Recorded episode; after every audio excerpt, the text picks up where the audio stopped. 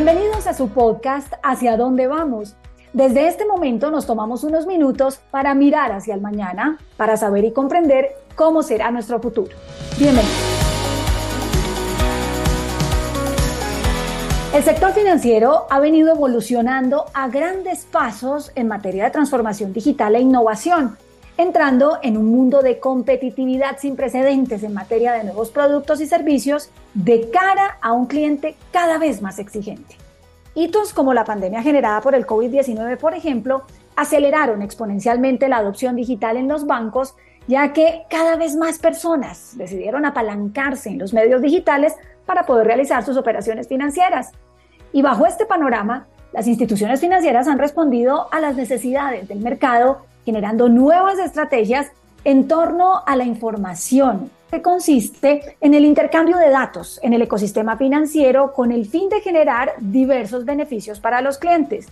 Pero para entender un poco más sobre este tema de los datos y servicios financieros abiertos, hoy en Hacia dónde vamos, el podcast de Scotia Patria, es un gusto tener a Felipe Noval, vicepresidente de cumplimiento y asuntos jurídicos de Soy Yo, fintech de identidad digital creada con el propósito de generar confianza en las interacciones de un mundo digital y mitigar el riesgo de fraude por suplantación en canales digitales. Felipe es abogado de la Pontificia Universidad Javeriana, especialista en Derecho Comercial y en Derecho Financiero de la Universidad del Rosario, magíster en leyes de la Universidad de Estocolmo en Suecia, tiene un MBA del Colegio de Estudios Superiores de Administración CESA quien además ha hecho parte de reconocidas entidades como la Asociación Bancaria de Entidades Financieras de Colombia, Bancaria, en donde se desempeñó como director de transformación digital, entre otros cargos. Felipe, bienvenido y empecemos hablando de este tema maravilloso, desconocido para muchos, pero de mucha relevancia. ¿Qué es esto del Open Finance? Una forma fácil de entenderlo podría ser como haciendo una similitud con lo que pasa en este momento con los teléfonos celulares, que yo puedo migrar mi celular a cualquier operador. Ana Mercedes, muchas gracias por la invitación y a Scotiabank por este espacio de conversar sobre el Open Finance y lo que depara hacia adelante para el ecosistema financiero. Eso es uno de los puntos frente al tema de portabilidad, pero el Open Finance es mucho más amplio que esto. El Open Finance busca que los datos que típicamente han estado bajo la custodia del ecosistema financiero o las entidades vigiladas por la superintendencia financiera se abran para que terceros actores tipo fintechs o receptores de datos puedan utilizarlos para el diseño de nuevos productos y servicios financieros de cara al consumidor. Esto es una iniciativa que nace desde la Comunidad Europea y el Reino Unido, desde una iniciativa de Open Banking, antes de migrar al Open Finance, donde se buscó que los principales bancos de la Comunidad Europea y del Reino Unido entregaran los datos de sus clientes a partir del consentimiento de los mismos para que terceros pudieran hacer ese tipo de propuestas de valor. Entonces, estamos en una fase exploratoria y de poder traer las buenas prácticas a Colombia y poder también implementar este tipo de sistemas. Felipe, nos empieza a hablar usted de una cantidad de terminología que tal vez para algunos no es muy clara y creo que es pertinente empezar por ahí. ¿Cuál es esa diferencia entre el Open Banking y el Open Finance? Son diferentes fases en cuanto a la apertura de datos. Cuando hablábamos de Open Banking, que es banca abierta, se refiere a los establecimientos bancarios frente a sus consumidores para que terceros puedan utilizarlo. Pero esta es una visión un poco conservadora, teniendo en cuenta que hay datos transaccionales y relevantes de los usuarios más allá de los que tienen los establecimientos bancarios. Migramos entonces a una visión de Open Finance. Open Finance reúne a todas las entidades financieras, no son únicamente a los bancos, sino compañías de financiamiento, corporaciones financieras, valores, sociedades fiduciarias, aseguradoras, que naturalmente tienen datos relevantes del consumidor, para que éstas también aperturen los datos con la autenticación y consentimiento del consumidor financiero y puedan ser entregados a terceros, fintech principalmente, para que puedan utilizar estos datos en el diseño de productos y servicios financieros. Y la última milla de esto es el Open Data, partiendo que los que tienen información relevante del consumidor no es únicamente el ecosistema financiero. Hay información relevante de los consumidores que tiene el sector retail, el sector asegurador, el sector telecomunicaciones, el sector energía, Todos somos consumidores, no nos pongan el label de consumidor financiero, sino de consumidor. Y hay muchos stakeholders, muchos actores en un ecosistema que tienen información relevante de las personas. Y si las personas, partiendo de la premisa de María Mercedes, que es lo más importante, que las personas son los dueños y titulares de sus datos personales, quieren utilizar o autorizar la portabilidad de unos datos del sector retail o el sector salud para que terceros puedan hacer una mejor propuesta de servicio, pues debería considerarse y permitirse. Entonces el Open Data es la apertura total de todos los datos de las personas. Cuando usted nos habla de toda esta terminología, viene una siguiente inquietud y está relacionada con el tema de la seguridad de los datos. ¿Cuáles son esos retos y cómo construir un entorno digital seguro para todos los clientes con este nuevo panorama? Hay varios retos. El primer reto es el tema de privacidad de datos. Si hablamos de Open Banking, Open Finance, Open Data, lo que estamos hablando es de transferencia, transmisión y portabilidad de datos personales. Entonces, el punto de partida debe ser la protección de los datos personales de las personas. Para esto es fundamental dos puntos. El primero, contar con mecanismos de autenticación fuerte. Saber que la persona que está dando una autorización de transferencia de datos sí es quien dice ser. Y segundo, tener una estructura de gestión del consentimiento y autorización de tratamiento de datos muy robusta para estar tranquilos que no se está violando en ningún momento el derecho de habeas data. En segunda medida, como reto, tenemos temas de seguridad y ciberseguridad. Si bien estamos hablando de la apertura de datos, típicamente la banca que ha sido el custodio de los bancos ha tenido los mejores estándares en materia de reserva bancaria, de estándares de seguridad y ciberseguridad de la información, de cifrado de la misma, y la cuerda se rompe en el lado más débil. ¿Qué sucede si entregamos datos personales sensibles de un consumidor a un tercero, pero ese tercero no tiene los mejores estándares en materia de seguridad de la información? ¿Qué pasa si hay una fuga de información de datos personales relevantes? Entonces, cuando hablamos de esta portabilidad, debe existir unos estándares en materia técnica, de seguridad y de arquitectura que dé la tranquilidad al consumidor financiero, que es al que debemos proteger, que sus datos van a estar protegidos, que van a estar cifrados en tránsito y en reposo, que se les va a dar el mejor tratamiento y se están aplicando los mejores estándares en materia de seguridad y ciberseguridad de la información. Entonces, lo que hemos visto en otros ecosistemas es que estos puntos de privacidad y seguridad de los datos son un punto fundamental en la estructura y en la regulación que entra a dar los puntos de partida en la materia. Y si hablamos ahora en materia de regulación, Felipe, ¿cómo estamos en este momento aquí en Colombia en tema de legislación y qué se espera con todo esto que se nos viene? En Colombia vamos por buen camino. Colombia hizo un estudio de mercado muy juicioso y muy profesional. Desde los gremios se estuvo adelantando iniciativas de mirar ecosistemas en Open Banking Open Finance. También el regulador, desde la Unidad de Regulación Financiera, se publicó un primer estudio en diciembre del 2020 donde mira ecosistemas como en la Comunidad Europea, en el sudeste asiático, en Hong Kong, en Estados Unidos y a nivel latinoamericano, ve las buenas prácticas de México y de Brasil y saber cuál es la mejor manera de traer una regulación prudencial en materia de Open Banking o de Open Finance. Y saber si estamos hablando de una implementación obligatoria, mixta o voluntaria. A partir de este primer estudio, los lineamientos es que hablemos de Open Finance, no quedarnos únicamente en los datos de Open Banking, porque en Open Banking pareciera que fuera la apertura de los datos de los bancos para que terceros lo trabajaran, pero es que también hay información muy relevante que los bancos quisieran también tener la calidad de receptores de datos. Qué bueno que un establecimiento bancario tuviera acceso a datos de valores, a datos de fiducias, a datos de seguros, que son datos financieros, para atraer clientes, para mejorar su propuesta de valor o para el diseño de productos y servicios financieros. Entonces la regulación colombiana terminó adoptando una iniciativa de Open Finance y se expidió el decreto 1297 el 25 de julio del año 2022 y en este momento hay un trabajo muy relevante que está haciendo la Superintendencia Financiera de Colombia en expedir las circulares externas que entran a reglamentar la letra pequeña de los principales casos de uso en materia de Open Finance. Típicamente hablamos de un primer caso que es iniciación de pagos, pero también esta agregación de cuentas o portabilidad, que es el que tú me mencionabas, permitir a la persona llevarse sus portafolios de sus productos y servicios financieros de una entidad a otra y también permitirles transferir sus datos entre aquellos actores de un ecosistema financiero para el diseño de propuestas de valor entre los vigilados, pero también entre fintechs o terceros no vigilados, que cuenten con la autorización del tratamiento de datos del consumidor para el desarrollo y diseño de productos. ¿Cuál es entonces el papel del sector financiero en esta evolución de las finanzas abiertas? Esto es un campo abierto, esto es un lienzo en blanco y hay mucho por hacer. Si típicamente al comienzo, cuando comenzamos a hablar del Open Banking, Open Finance, hace unos 8, 9 años desde la Comunidad Europea, la primera percepción era una amenaza, porque era entregar los datos que típicamente ha custodiado siempre los bancos para que terceros entren a diseñar productos y servicios financieros.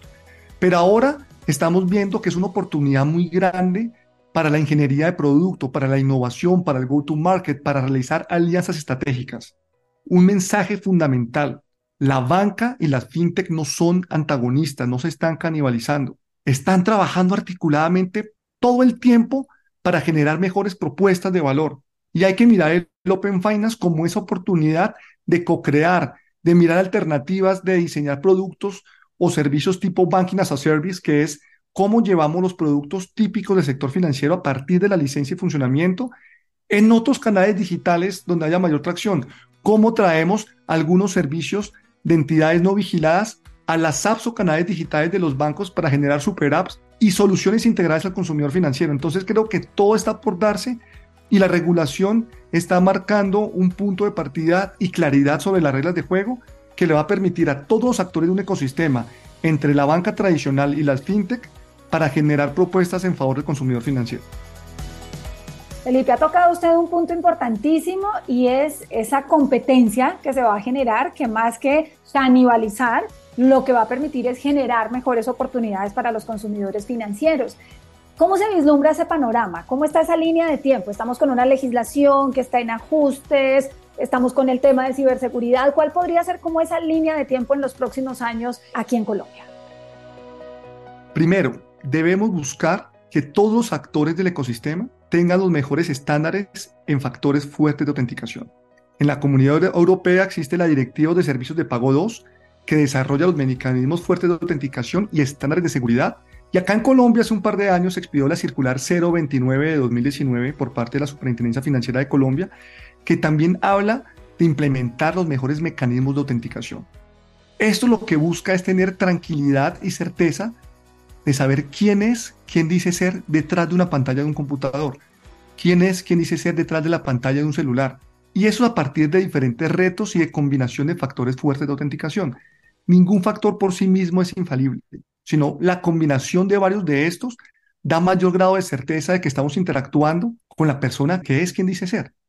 Típicamente hablamos de tres factores. El primero, lo que se sabe. ¿Qué saben las personas? Sabe un usuario, sabe una contraseña, sabe un código, sabe un password, un PIN de cuatro dígitos. Entonces retamos al consumidor a partir de algo que sabe. Lo segundo o segundo factor de autenticación típicamente, luego de lo que se sabe, es lo que se tiene. Lo que se tiene, valga la redundancia, es la tenencia de una tarjeta débito, de una tarjeta crédito, de un dispositivo y retamos la tenencia a partir de un código de único uso o un SMS para saber que la persona detenta la tenencia de un dispositivo. Y el tercer factor de autenticación es lo que se es, su biometría. La biometría es cualquier dato asociado a la fisiología o comportamiento de las personas. Típicamente la gente conoce la biometría dactilar, porque es lo que ha tenido mayor desarrollo en los ecosistemas financieros, pero biometría es cualquier dato asociado a la fisiología o al comportamiento.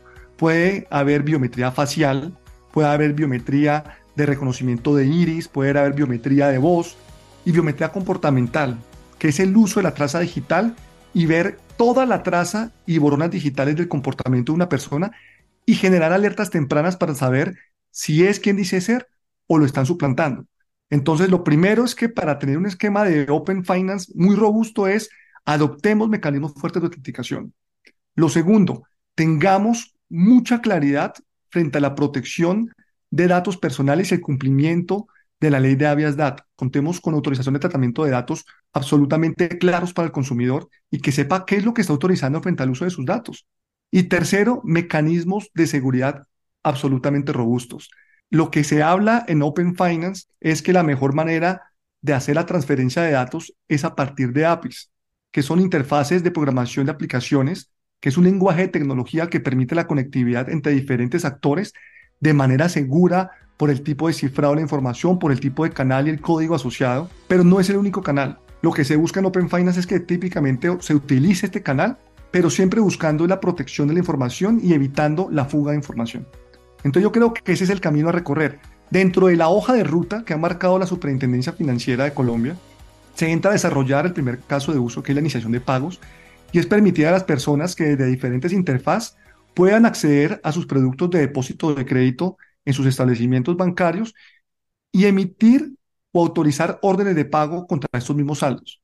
Pero también en la hoja de ruta está el tema de agregación de cuentas, esto es, permitir en una sola interfaz que una persona que tenga diferentes productos o servicios financieros con diferentes entidades lo puedan ver en una sola experiencia en la pantalla. Pero hay otros más. Está el tema de creación de score de créditos alternativos. Esto en busca de mayor grado de inclusión financiera y de mayor acceso al crédito formal. ¿Cómo podemos aprovechar toda la data de una persona, no únicamente del sector financiero, para construir o modelar nuevos esquemas de score de créditos y tener mayor información relevante al momento de hacer una aprobación de crédito? Y también el tema que mencionabas de portabilidad. Qué bueno poderle otorgar o ofrecer a las personas que si se siente mal atendido o una propuesta de valor mucho más interesante de una entidad, pueda hacer portabilidad no únicamente de sus productos de crédito, que típicamente lo conocemos como la compra de cartera, sino también de sus productos de depósito. Qué bueno que yo pueda llevarme mi cuenta de nómina, mi cuenta de depósito, con todo lo asociado a ella, las marcaciones de GMF, los débitos automáticos para el pago de servicios públicos, de una manera muy ágil y sencilla a partir de la autorización que tiene su titular. Entonces yo creo que eso es lo que he querido marcar, el camino a recorrer, la regulación y también lo que ha mostrado la Superintendencia Financiera de Colombia hasta el momento.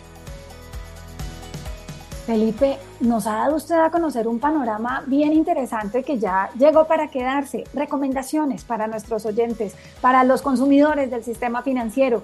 ¿Qué deben hacer? ¿Cómo manejar esta situación que llegó para quedar? Recomendaciones. Primer punto, tengan la conciencia que ustedes mismos son los dueños de sus datos. El titular de datos somos nosotros, las personas de carne y hueso, y nosotros mismos debemos tener las facultades y potestades de autorizar el uso de nuestros datos y de portar los mismos de una entidad a otra. Segundo, debemos tener mucho cuidado a quién estamos autorizando los datos. Hay propuestas de valor muy interesantes, pero seamos muy cautelosos en revisar con quién estamos interactuando, qué app estamos descargando, qué tipo de permisos y licencias estamos dando leyendo esas políticas de privacidad y términos y condiciones que lamentablemente muchas veces pasamos de largo y vamos aceptando sin saber qué estamos aceptando frente al tratamiento de nuestros datos. Seamos más cautelosos con el uso de los mismos. Y tercero, estemos abiertos a las nuevas propuestas de valor. Y ahora, para el ecosistema mismo, esto es una oportunidad muy grande para la banca tradicional, para los fintechs, para los terceros no vigilados, de co-crear, de crear alianzas estratégicas y de generar nuevas propuestas de valor para el consumidor financiero. Un mensaje final. Esto no es futurismo, esto es el presente, esto es lo que está pasando. No es prepararnos en la hoja de ruta para el 2025-2026. Hoy en día ya está operando el Open Finance.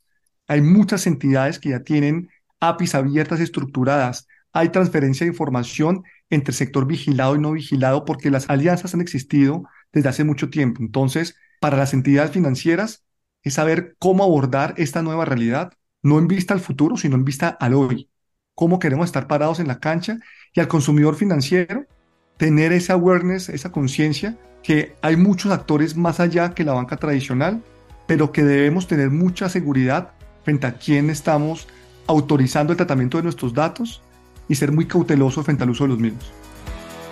El tiempo pasa, el manejo del dinero en efectivo cada vez se va disminuyendo, la tecnología llega para acompañarnos y para retarnos a nosotros como consumidores financieros y por supuesto al sector financiero. Y todo esto cargado de una serie de responsabilidades que tenemos al cuidar, custodiar y proteger nuestros datos, que son nuestros, como usted bien lo ha dicho, Felipe, y que debemos cuidarlo y tener mucha precaución de entregarlo en muchas páginas web cuando hacemos alguna compra. Ojo, tener cuidado.